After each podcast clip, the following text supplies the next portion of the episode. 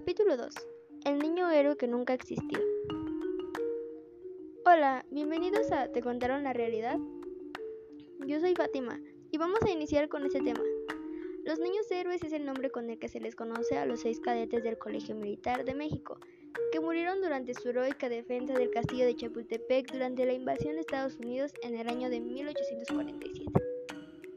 Estos seis cadetes, según la historia, se llamaban Juan de la Barrera, Juan Escutia, Francisco Márquez, Agustín Melgar, Fernando Montes de Oca y Vicente Suárez.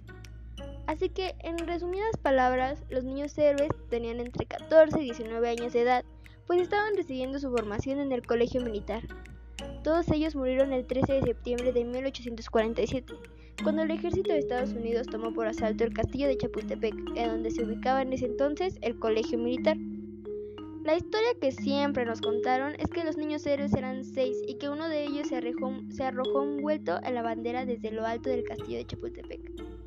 Pero la realidad es otra.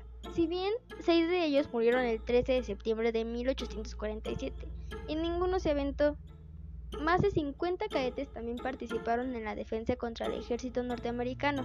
Uno de ellos, Miguel Miramón, cayó herido en la defensa a la patria. Bueno, ya saben que aquí nada es como nos lo cuentan. Espero les haya interesado este capítulo. Nos vemos en el siguiente que será más interesante aún.